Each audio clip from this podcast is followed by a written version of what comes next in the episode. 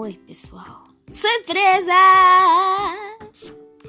Hoje é minha vez de gravar um podcast.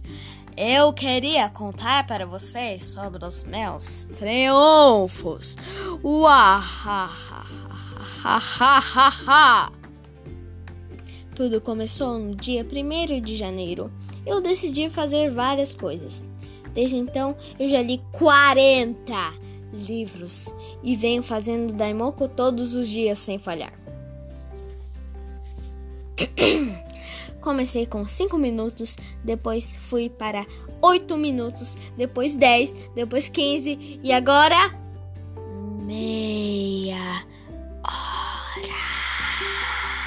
Meia hora. Hoje faz 7 dias que estou fazendo meia hora de Daimoku.